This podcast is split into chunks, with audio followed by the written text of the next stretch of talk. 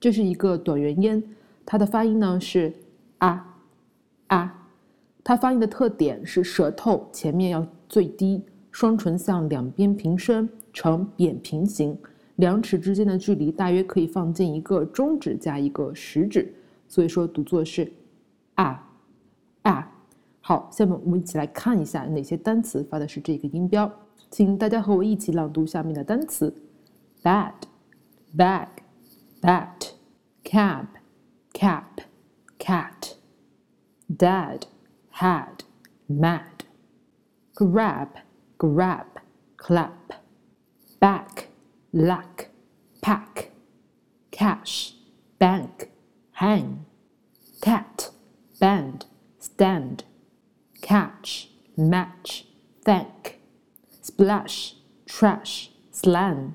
下面是包含这个音标的五组句子，请大家和我一起朗读一下。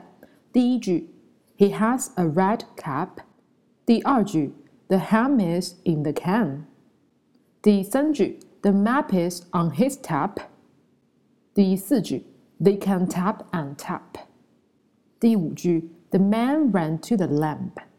好，下面请大家和我一起跟读短元音 a 的同义词：add、add、 Wrap, wrap. Lamb, lamb. Dam, dam. Rack, rack. Tact, tact. Cash, cash.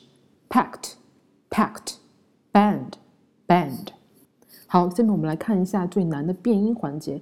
在这个短元音 a 里面，和它去混淆发音的一共有三个音标，我们来一起看一下。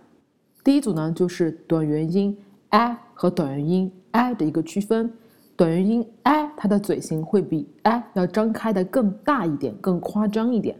我们来跟读几组单词，第一个读的单词都是嘴型更大的短元音 i 的单词：bad、bad、and、and、back、back、sad、sad、man、man、had、had、pat、pat、Mary。bad、and、and、bag、bag、sad。said, man, man, had, had, pat, pat, marry, marry, blend, blend, cattle, cattle。